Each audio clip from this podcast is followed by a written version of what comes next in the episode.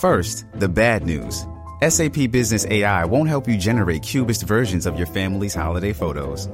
But it will help you understand which supplier is best to help you roll out your plant based packaging in Southeast Asia, or identify the training your junior project manager needs to rise up the ranks, and automate repetitive tasks while you focus on big innovations. So you can be ready for the next opportunity. Revolutionary technology, real world results. That's SAP Business AI. TBS Podcast TBS ラジオプレゼンツのポッドキャスト番組オーバーザさんパーソナリティはジェンスーです。はい。TBS アナウンサー、堀井美香です。寝てるわけじゃないよ。睡眠民ちゃんよ、睡眠民ちゃんよ。そうそうそう。大丈夫かよ。睡眠民っていう名前でね、かつてね、安住さんの日曜天国にこっそり投稿したんですよ。ええ。睡眠民っていう割といい名前でね、うん。睡眠って必要じゃないですか。ん。で、まあ投稿は採用されなかったんですけど、うん。そういう時必ず当たる何かが、ん。カルピスセット当たっちゃって。で、スタッフから、カルピスセットが大当たりしましたので、お名前と住所って言われて、あ、これもらったら社内的にスポンサーのものをなんか社員がもらったってことで、にな なんか大騒ぎになるんだろうなと思って、申し訳ございません。実は私、堀井美香と申しましてっていう。メールを書いたら、はい。あの、安住くんが翌週30分ぐらいそれについて喋るっていうね。拷問が。がありました。はい。もう睡眠といえば堀井美香でございますけれども。睡眠民ですね。あなた今日目の上なんかめっちゃキラキラしてない？あ、本当ですか？どうしたの？うん。今日あの、いただいた化うん。粧品をつけてきました。すごいよ。本当ですうん。か、ジーザスクライストスーパースターみたいな感じになって舞台。舞台。これから舞台があるみたいなそうそう。女優になってますか？すごい、あの、ほら、あの、死んだ人誰だっけ？あ本当だ ほら、失礼でしょロックの、人あロッにでしょ誰だっけ？大概死んでるわ ロックの人悪いけどロックの死んだ人誰だっけわかった。ロックの人大概死んでるわデビッド・ボーイあ。私ね、あなたよく言ってくれた。ちょっと携帯であなたに送ったじゃん。何を？私デビッド・ボーイに似てるんだあっ、て。そうそうそう、似てるんだよね。昔ね。そもそもそう似てるんだって。そもそも似てるんだよ、デビッド・ボーイに。私、私、なんかすごいすっぴん出た時って旦那さんに、ちょ、お前デビッド・ボーイに似てねって言われて、すごい、本当に私、ちょ、ちょちょちょって言われて、顔アップでパチャって撮られて、ちょちょちょちょっつってデビッド・ボーイの 2画面置いたら、クリソツ。イギリスが誇るロックアーティスト、グラムロックの U。いや、だから、リチャー私、リチャード・キアにも似てるんだよ。ド・キアはそうでもなくない？リチャード・キアはそうでもないけど。デビッド・ボーイに似てるんだよね。そう。だ今日ジーザス・クライスト・スーパースターって感じよ、本当なんか、キャッキャッキャッキャしてる。いただき物しか化粧品使わないから、毎回顔が変わるんだよね。いいじゃん、別に。だから買ったことないもんさ、いただき物素晴らしいんですよ。そうですよ本当に後でまた説明しますけど。うん素晴らしいものたくさんいただいてますね、本本当当に今日は目の上キャッキャさせながらですね、寝かさないぞという感じで、えー、およそ30分間、私、ジェーンスーと TBS アナウンサー、堀井美香が語らい、はい。皆様からいただいたメールを読み、うん。太陽の向こう側、オーバーうん。していくというですね、はい。そんなプログラムとなってキおります。ラキラ灰になってはいいくっていうね。あの、そんな私たちに一通のメールが届きました。はい。えー、世田谷区ラジオネームチキンカツオさん。スーさん、ミカさん、はじめまして。エピソード8、8番目ね。で、えー、話題に、エピソード9で反響のあった、カッペイメソッド。稲カッペイさんのイナタイムね。はい。私も感動したので、もっと詳しくメソッドの解説や、当時のお話をご本人から聞けないかと思い、青森放送でやっているカッペイさんのレギュラー番組に、えー堀井さんがカッペイメソッドで紹介していた旨を書き、メールを送ってみました。その結果、見事に生放送中に取り上げられたのですが、はいおえーそこには、カッペイさんから衝撃のお返事がということで、はい、えーラジコのタイムフリーのリンクが貼っておりまして、我々みんなで聞きました。はい。聞いたところですね、はい。俺そんなこと言ったかな？いや、覚えてねえなーって言ってました。ま、え？ーなんか、え、ね。何じゃあ30歳の人は今午前10時ってこと？うん、よくわかんないな。自分で、だから、そのメールをいただいたときに、はい。あ、あれ？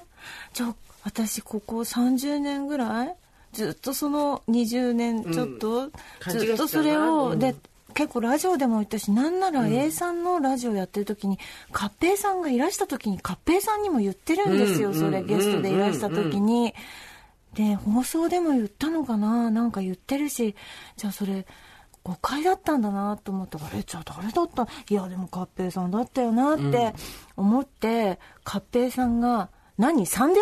って言ったあのカッペイボイスで、あ絶対本人が言った、この声で言った、3で割るって言った時に3で割るって言った、この声だと思って確信しました。ということでですねイボイス、でご本人は記憶はあやふやだ。ってほら、稲カッペイ旅の空、上の空だから。番組名がね しかも、その場その場で思いついたことしか言ってないし、ノリでやってるみたいなことをおっしゃってたんですけど、まさにこの番組じゃん？本当に。メソッドじゃん？よかったもう。合併メソッドを全方位的に我々はですね、はいあの、稲さんのところからはい取り入れてるわけですよ。そうです思いついたことその場限りでしのぎで言ってるからなんて言ってたよね。はい。はい。おお親近感ねえそうだって私たちなんか思いついたことをその場限りで何言ったかわかんないですもんね、今みんなそうだもん。ね。だってこの番組の感想で一番多いのが楽しかったけど何一つ覚えてないってね、なんかハッシュタグで私たちの言葉をうまくまとめてる方たちがいるじゃないですか。あの最高だよね最高のまとめですね。あれ見て初めて、あ、そうだあそうだ言った言った言った言ったあれがないと完全に忘れるよね。そうそう。ツイッターね。うんありがたいですよねということで、稲かっぺいさんの番組ですね。はい。えー、RAB 青森放送毎週月曜日夜7時から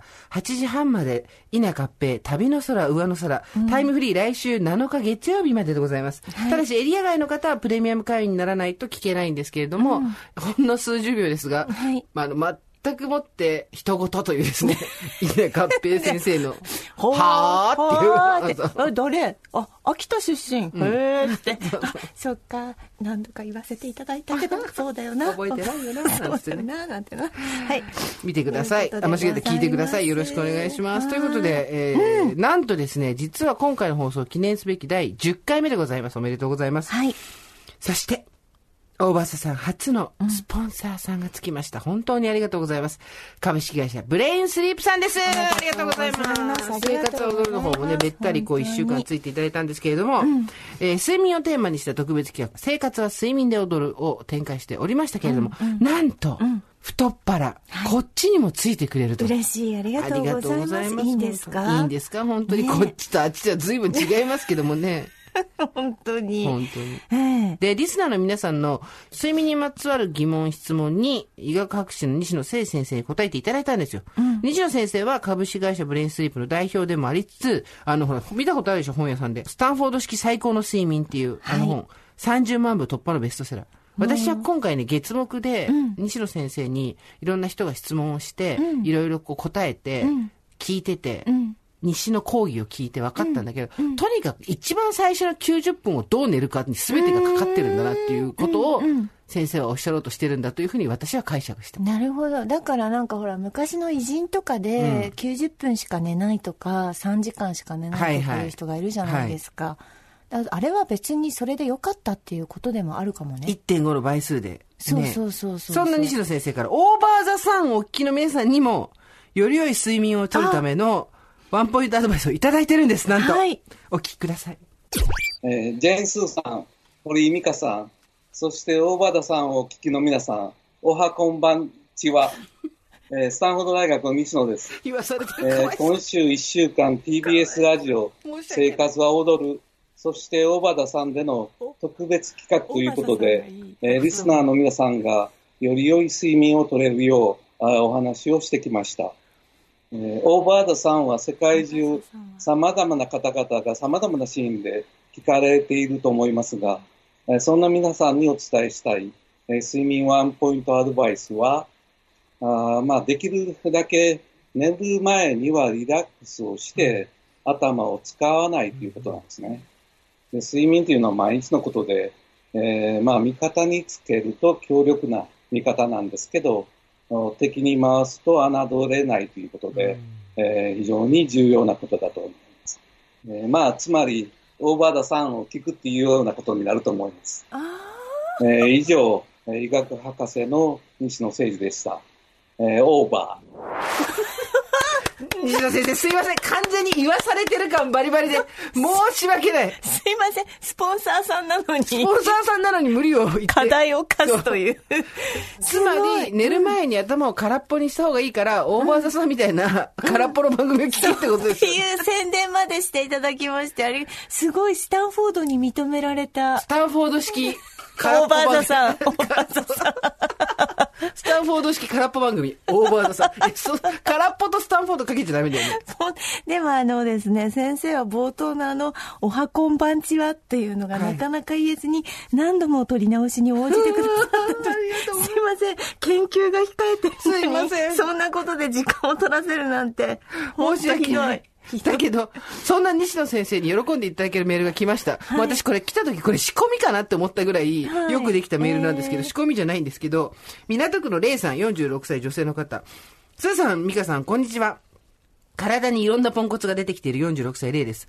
ブレインスリープ様にスポンサードしていただけるとのことおめでとうございます。はいブレインスリープの枕、ちょうど1ヶ月前に買ったばかりだったので、素晴らしい。回り回って私が OVER THE SUN をスポンサーしてる気の気持ちになりました。そういうことだから。そういうことだからそういうことだ正しいあなたの一個が、私私たちのたちの、そうはい、生活を支えてる1秒になるからね。正直なところ、かなり高級な枕なので若干迷いましたが、買って本当に良かったです。もともと暑がりな上にお年頃なせいか発汗、ほてりがひどくて、枕がとにかく暑かったのが、物理的に通気性が良いため、めちゃめちゃ快適です。あと、頭を動かしても、えー布ずれ的な音がしないのはグッド。そうだね。つい浮かれてメールしてしまいました。これからも毎週放送楽しみにしています。一週間仕事終わった後、いいストレス発散になってます。ああ、こういうことだよ。おばさんナンバー欲しいです。空いていれば23番がいいです。なんで23なの？ありがとうございます。いや、嬉しいじゃないですか。ちょうど、なんかちょうどだからそうやって買ってる方がいらっしゃるってすごいですね。番組と、スポンサーさんがリンク、これなんていうの、ユーザー層がリンクしてるってことですよリンクして。るスタンフォード大学そうそうと、そう、リンクしてるんですよ、私。法制だろ？誰も前、認め法制とフェリスだろ？フェリスだろ？偏差値そこそこそだろ？こそこだろ？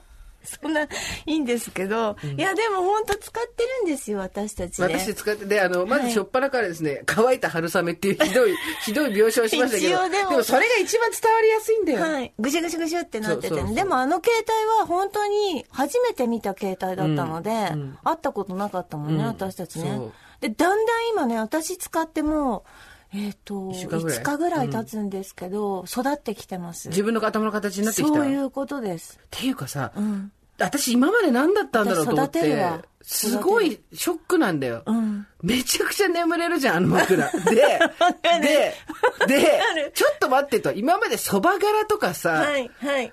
あの、スポンジとかさ、そうそうそう、切ったやつとなんかさ低反発とかさ、はい、はい私2万円台の枕とか持ってるわけ。はいでも最近一番眠れるのは、ニトリの抱き枕だったの。で、結局私ここに着地かと思ってたんだけど、それってさ、冷たい布のやつなのよ。うん。で、そこがポイントだったの。なんで冬なのに冷たい布のやつがいいんだろうと思ったら、結局通気性ってこんなに大事なのね。なるほどね。なるほどね。ねあれ、こう、春雨の面を、乾面を、くじゃくじゃくじゃってやってるみたいな形状って言いましたけど、枕空気がだからもう本当に通るから、通気性はもう言うことなしって感じですよね。熱がこもるんだね、だからね。で普通に持った時に正直、他の枕ってさ、こう抱きかかえたりすると気持ちよかったりするじゃん。そのぬいぐるみ的なあれがあるじゃん。それ一切ないじゃん、春雨だから。うん。ブレインスリープの枕。ね本当にこんな春雨春雨連呼して大丈夫ですか？大丈夫、大丈夫。うん。本当に。いや、だけど、でもさ、春雨の上に寝たらああなるかさ、ならないわけ。はいこれを聞いて、お、いいこと聞いたと思って、春雨集めて枕にしてもダメだからな。そうだよ。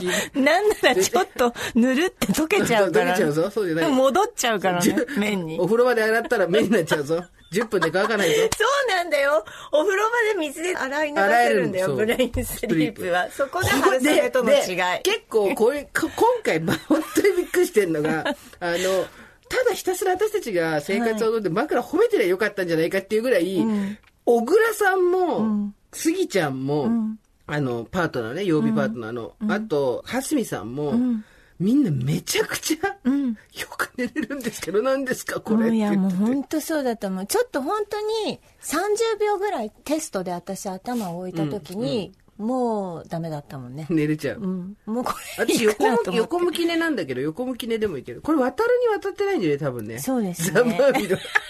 なんでついてないんだろうね。いいんだよ。一生枕を探し続ければいいんだ、あいつは。私たちがいつかあげよう。かわいそう。そうだね。あげようねみんなでプレゼントしよう、ブレインスリープ。私もなんか、ずっと、ほら、ソファーで寝てたりとか、うん、まあ、この番組でも言いましたけど、うん、やっぱりちょっと悪夢を見るっていうか、うん、その睡眠がちゃんとしてないとさ、肩も凝るしさ、なんか連続でさ、ムー大陸みたいなさ、夢とか見るんだよ。よくわかんない。なんか、幻の、幻の？わかんないけど、オカルト雑誌みたいな夢をさ、ずっと見てた時とかあって、だから、その時ってやっぱ首も毎日寝違えてるわけ。毎日違う方向で。もう筋とかピンと張っちゃって。うん、で、まあやっぱりこの枕をいただいて、この枕はちゃんとしたベッドで使わないとと思って、ブレインスリープピローを自分のベッドに置いて、うん毎日寝てるんですけど、めっちゃ調子いいね。ウケるよね。はい。今まで何だったんだったって。すいません、そう。すいませんでした私が悪かったです。そんなものを開発した人に、おはこんばんちを何度も言わせんな。なんつう番組だ。大場さんって言わせな。大場さん。申し訳ない。いいわ。申し訳ないです。いい私もスタンフォード行きたかったな。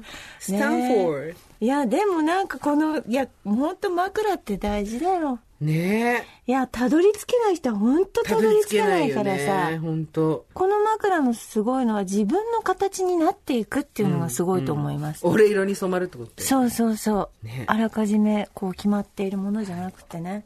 素晴らしい。ということで、うん、ブレインスリープピローはですね、ブレインスリープの公式サイト、ズーランドより購入可能でございます。公式サイトズーランドでは、最高のぐっすりを探求するための睡眠に関するプロジェクト、コラムも展開中でございます。うん、ブレインスリープと合わせてぜひご覧になってみてください。さあ、というわけで、今回はですね、眠くなる話ということでメッセージを募集したわけですけれども、はい、えー、ラジオネーム、黄緑さん45歳独身。すごいね、45歳、女性とか男性でも45歳独身っていう 属性を書いてくるようになった。まあ、主婦とかあるからね。45歳主婦とか。長女とかでもいいよね。あ、オリジナル独占ね。40 45歳課長と代理とかそういうことだ。そう、副参事みたいな。そういうこと。40、45歳、通院は週2日とか。53歳バイトリーダー。あ、そう、いいね。それ、属性、好きな属性を書いてきてほしい、今後は。45歳独身。スーさん、ミカさんいつも楽しみに聞いています。スーさんのカーペットに重曹の話を聞き、私も思い切ってメールします。過去、眠くなる話かもしれません。だって。うん、いいよ。先日、ふとした表紙に自分の周辺で、かすかな匂いを感じるものの、いざ嗅ごうとすると匂いの元がわからず、一日中もやもやしていました。うん、その夜、えー、風呂に入ろうと服を脱いでいたら、匂っていたのは、なんと自分のブラジャーだった。うん、いわゆる生乾きのやつです。はいはい、おそらく秋の長雨の部屋干し臭があれから何度も洗濯しても取れていなかったのでしょう。うん、そういやそれを着る数日ごとに気分が悪かったのでした。翌朝、洗濯機の前でふと生乾き臭の原因であるモラクセラ菌はお湯につければ殺菌できるって何かでやっていた気がすると思い出しました。はい、モラクセラ菌。漂白剤は苦手だし、お湯ならすぐ準備できます。一日中、なんなら数日にわたってこんなものに気分を害されていた怒りも相まり、どうせならお湯の中で徹底的にやってやろうと、うん、私は45年生きてきて初めてブラジャーを鍋で煮ました。ちなみに、ブラジャーは某ファストファッションで購入したものであり、鍋はもう古くて捨てようと思っていたものです。そんな言い訳いいのよ。そんな言い訳いいのよ。毎日お味噌汁を煮る鍋でブラジャーを煮たっていいのよ。布を煮る。初めて書く形容しがたい匂いを我慢しながら、うん、ご丁寧にも数分に 煮立たせ。うんうん 煮立たせ。あとは通常洗濯。数時間後ベランダで匂いを確かめると素晴らしいお日様の香りが完全勝利です。モラクセラ菌、どうだ？参ったか？しかし上機嫌で取り込み畳み始めては全匂いに集中していたので気づかなかったのですが、肩紐の部分に無数のシワが、私は煮すぎていたのです。程度がな、程度がありますからな。生半可な知識で調べもせずにやったことを後悔しつつも、うん、プレーンなブラジャーにシャーリング加工を施したと思えばいい。うん、それどころかこんな集中を受けるとは到底思っていなかったでブラジャーに対して、かわいそうなことをしたと、謎の同情を持て余す始末。我ながらめんどくさい。この際ちゃんと調べたら、モラクセラ菌の対策は60度以上のやつでやってればいいそうです。プラス40いっちゃった。プラス40。知人だとはいえ、なぜかつけ心地に影響ないので、引き続き愛用しています。うん、3で割ったら午後3時の45歳。自分でやらかしたことですが、こうして順調に年を重ねていくんだなと思った出来事でした。素晴らしい。素晴らしい。眠くない、眠くない。煮沸、煮沸は大事ですよ。私たち煮沸好きだもんね。あなただって、いつも大武器に煮沸してんじゃん。うん。もう煮沸、やっぱ沸騰してもうボコボコさせないと。シャフターだもんねあ、。でも60度以上でいいんですね。すごい革命児、ブラジャーを煮込もう煮込むって。ねあ、でもいいんじゃないですか。どんどん煮込んじゃおうよ。だってこのご時世だもん。そう。そうそう。そっか、なんかちょっと臭いものは、あの、煮ちゃった方がいいっていう。まあ、昭和は、誰の承認も得てないそうですけど。昭和、平成までは臭いものに蓋だったよね。そうそうはいこれからは臭いものは二度。煮沸、煮沸です。そう、シャフトです。シャフトってかっこいい映画が昔あったけどね。前ね、俺 LINE やしてね、煮沸私今、あの、ちょっと私今、付近を煮沸してるから忙しいって LINE したら、あなたが、私も似てるそう、似てるってね。たまたまね。二人で夜中にね、煮沸してた煮沸してたっていう。美香ちゃんは怒ってたんで、その時。旦那さん旦那さんが私、なんかテレビで、なんか生乾き臭みたいなの見たら、で、大武器にはこんな雑雑菌がいっぱいで臭いみたいなの見たら、うちの大武器には匂ったことないよなって言って、誰が煮沸してると思ってんだって、私めっちゃ怒ってて。自然に匂わないわけじゃないじゃん。って怒ってたよね。だから、廊下とかもさ、ゴミってないもんだと思ったけど、ちょっとあなたお待ちなさいよって。誰が一週間、妖精が綺麗にしてるんですか？違いますよ。ろ妖精が綺麗にしてるんですか？階段や廊下というものは。ね。誰かがやっているから。誰かがやってる作業っていうのありますからね。シャフツっていうかっこいい T シャツ欲しいで。シャフツ。眠たくなる話他にもいただいてます。あ、そうでした。こちらはですね、えーっと、スーさん、ミカさん、こんにちはこん。にちは。ズキンちゃんです。ズキンちゃん。あ、49歳、バツイチおばさんです。はい私のよく眠れるコツは、朝鮮王朝の王の名前を1代から27代まで。普通に。何言ってんのね。はい。思い出すです。朝鮮時代思い出すっていうか、その前に入ってんの。すごいよブレインに。なんすでそれがさすでにブレインに入ってんの？朝鮮王朝ってどういうことですか？コウクリとか、クダラとかそういうでしょ？へえ。すごい。え、どうなってんの？朝鮮時代のドラマをみよく見ていて、いつ、り竜王とか甘美とかそういうことじゃないもんね。三国志でも違うえ、三国志じゃないの？朝鮮王朝って。まあいいや、そういうとこ触れないことにしよう。ちょっとやめなよ、法制。法制とフェリスでそんなの、それ中国と韓国とさ、めっちゃツッコミどころが。だ三国志も一巻しか読んで春秋戦国親善関信号官義食後精神都市これはね河合塾の河合塾の世界史のあれだよ。中国王朝の覚え方だよ。高校は寸大でしょ？違う違う違う。高校河合中学が済んだ飲酒東州春秋戦国親善関信号官義食後精神都市覚えてるも覚えてる、んだね。うん、はいどうぞ朝鮮時代のドラマをよく見ていていつの間にか覚えてしまったのですがいつの間にか覚えるか 名前を思い出しながら出ていたドラマや俳優さんを思い浮かべるうちにだいたい6代から8代の王で寝てしまいます。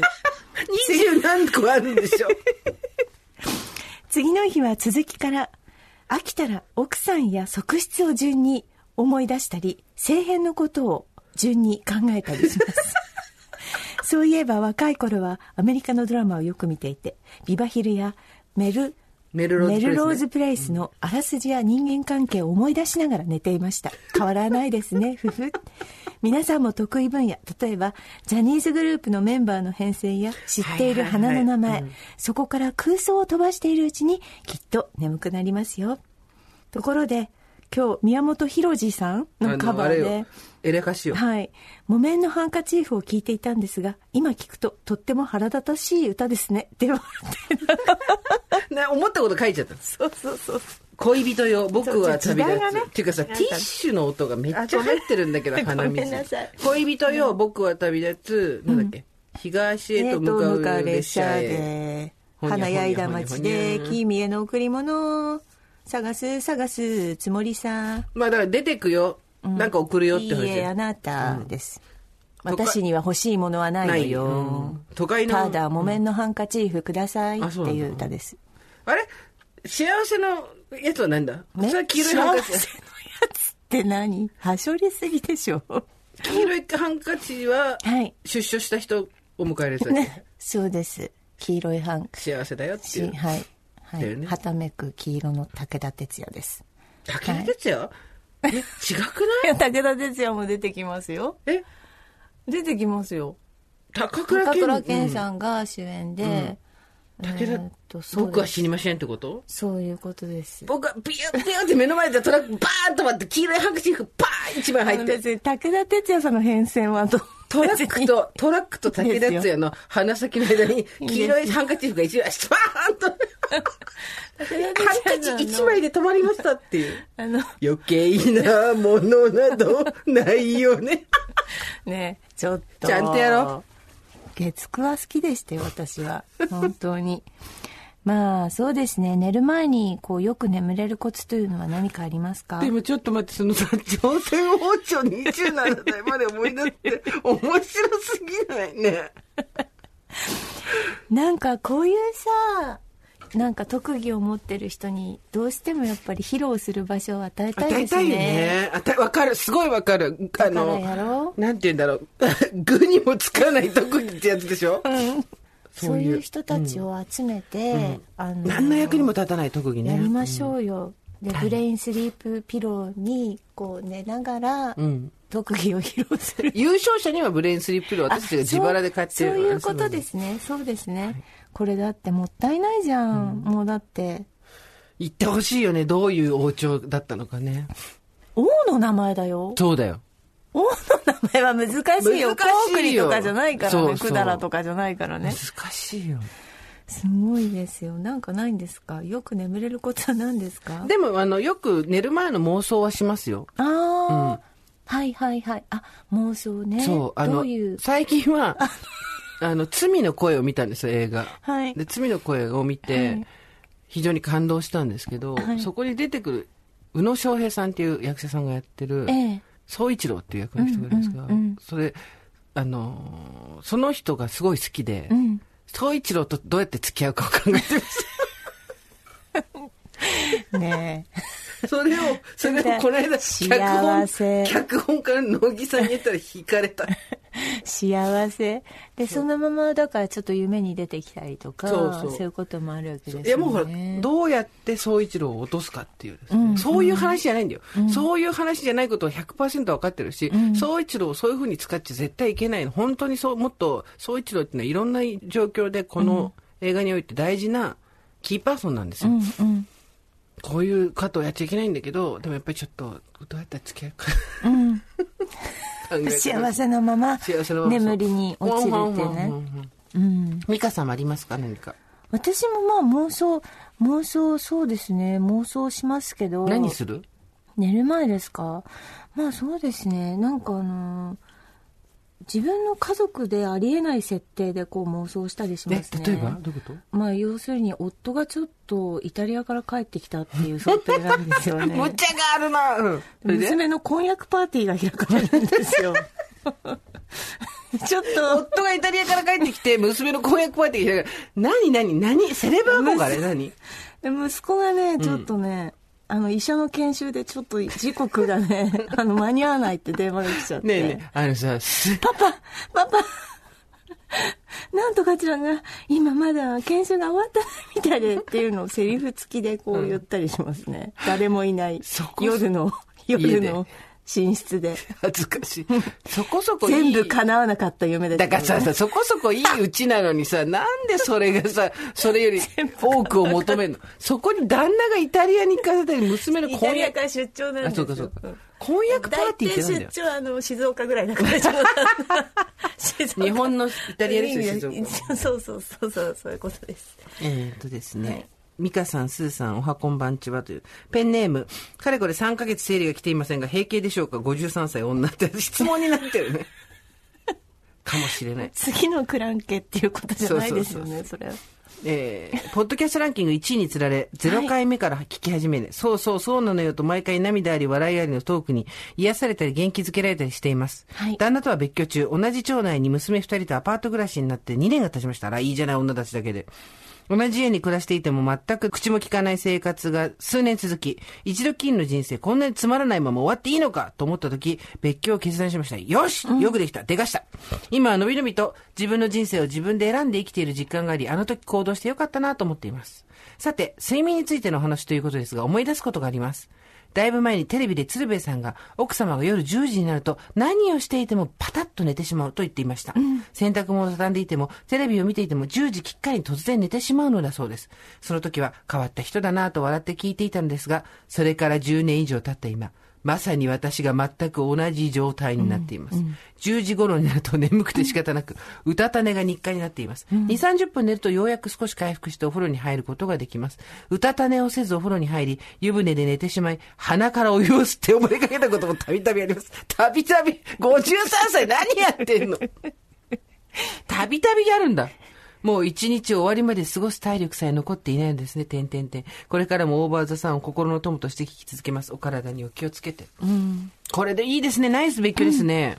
ねえ、うん。その10時になるとこう眠くなるっていうのもすごいわかりますね。人として正しいよね。うん。そんな時にブレインスリープの枕があってごらんよ。もう朝までぐっすりだよ。ねで、ちゃんと多分5時とか6時の正しい時間に起きると思うますよ。そうそしっかりと。う。ほんと、大事だよ。ねえ。なんか昔学生の頃とかさ、あのなんか、結構好きだったんですよ。あの、夕方ぐらいにこう、ぼーっと起きて、ああ、寝ちゃったと思って、こう、ね。あ私寝らんないもんね、もう寝ね。られないですね。ねえそう、短い時間。あなたなんて忙しいから本当に2時間とか3時間じゃないでそうすかなんですよ。これがいいか悪いかなんだけど、最近そのブレインスリープの枕でストーンと寝れてるから、比較的短時間の睡眠でもいけるっていうこと。いや、でもこれはこれでさ、本当はちゃんと寝た方がいいじゃん。うん。だけど2時間とか3時間の睡眠で私この1週間やっちゃったんで。いや、でもなんかほら、そう、さっきも言ったけど、まあ、短くても成果を上げてる人たちっていっぱいいるじゃないですか、ショートスリーパーみたいな。と言われますけどね。中身ですよね。うん。まあねでもちょっと不注意が事故を生んだりしないようにしないと。うん。そうですね。えー、ラジオネーム、バンミーンさん、44歳。スーさん、ミカさん、毎週ぐふぐふ笑いながら楽しく聞いています。眠くなる話ですが、私は昔から深刻な場面でいつも眠たくなってしまいます。あ、こういう人いるよね。わかりますうん葬儀や上司から叱られている時など、極めつけは15年前に他界した父が当時入院していた病院で担当医から厳しい状況であると、母と二人で説明を受けている時に薄目を開けて居眠りしてしまったことです。すごい。仕事と父の入院通院で疲労していたとはいえ、あれは本当に申し訳なく思っています。父が他界後、ちょっと担当医の説明不足が気にかかり、後日わざわざ担当医を呼び出し、説明してもらえないかとわがままお願いしましたが、この娘、居眠りこいてたくせに、今更なんだっつんだよと思ったことでしょう。そんな態度はもちろん微塵もありませんでしたが、先生にも父にもちょっと申し訳なく思ってます。この状況で寝るかねみたいなこと皆さんもありませんか、あのー怒られてる時に眠くなるっていうのはたまにありましたね、子供の頃。なんでしょううんね。ね。絶対今寝てはいけないっていうね、タイミングで、ありますね、これすぐ寝ちゃうっていうものありますもんね。うん。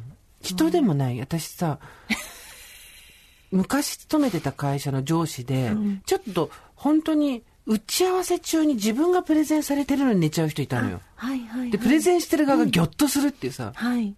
なんだろうね、あのなんかこう。んうんうんって聞きながらうんうんかう、波が、波が独特な人とかそうですよね。いるよね眠くなっちゃいますからね。いやー私やっぱりもう本とか見るとたちまちダメですね。確かにベッドの上とかで本寝る前に本読めば、ね、寝れますよねうん。逆に言えばそうそうそう。んね。いやーでもなんか、あったかいお布団でさ、うん寝るってこの上なく幸せだなと思そうってですよねも準備のこう整った布団でさ、寝るのって一番の幸せだなと思ったりしますよ。ういいこと言うね、うん。それができない人がたくさんいるからね歳末に向けて。そうだね。募金しよう。歳末助け募金する私。私はブレインスリープピロー買うわ。でもブレインスリープピローああなるほどね。なるほどね、いやいっぱいいますよこの年末に向けて。いちょっとやでも本今年厳当あったしいからかい布団でさ、ん本当にそのまあブレインスリープピローもそうだけどいい枕でさ、うん寝るって本当に贅沢ですね。うん。かけがえのないことですよ。うん、そう思います。それができる。もう一日疲れてこう布団に入った時はもう本当にね一番幸せだもんね。わかる。そういうことだメール、はい、お願いします。ということでですね番組にメールで参加したいという方ぜひメッセージをお送りください。メールアドレスは over.tbs.co.jp over.tbs.co.jp までお願いいたします。アルファベット小文字で OVER ということでございますそれではまた金曜日の夕方5時オーバーザさんでお会いしましょう。ここまでのお相手は TBS アナウンサー堀井美香とジェーンスーでした。オーバー TBS Podcast ベビーのいる生活迷える子育て応援ポッドキャストは育児中のパパママが集まる匿名座談会定員切開しましょうっていうところになって、でも痛くないよね。あ、痛くはないんです。麻酔効いてますからねそうですよね。じゃあ引っ張るね。みたいな。あー、引っ張りますかみたいな。毎週月曜配信です